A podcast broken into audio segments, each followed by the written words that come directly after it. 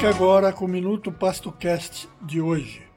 E aí, você já parou para pensar dentro da fazenda de vocês qual é ou quais são os fatores mais limitantes que possam determinar a baixa produção de pasto ou da produtividade da fazenda de vocês?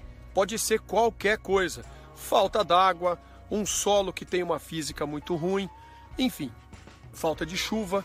Você precisa sempre identificar qual é esse fator mais limitante, porque a partir do momento que a gente poder potencializar esse fator, a fazenda passa a ser super produtiva. Então, esse é um dos pontos que eu gostaria que você, ó, prospectasse na sua cabeça e pensasse muito bem antes de fazer qualquer investimento.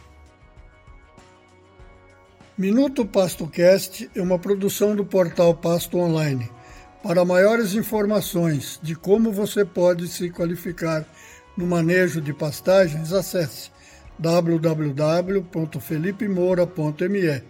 Eu sou Silvio Simões, da Fazenda Centenário, Araçoiaba da Serra, São Paulo, e a gente se vê pelo campo.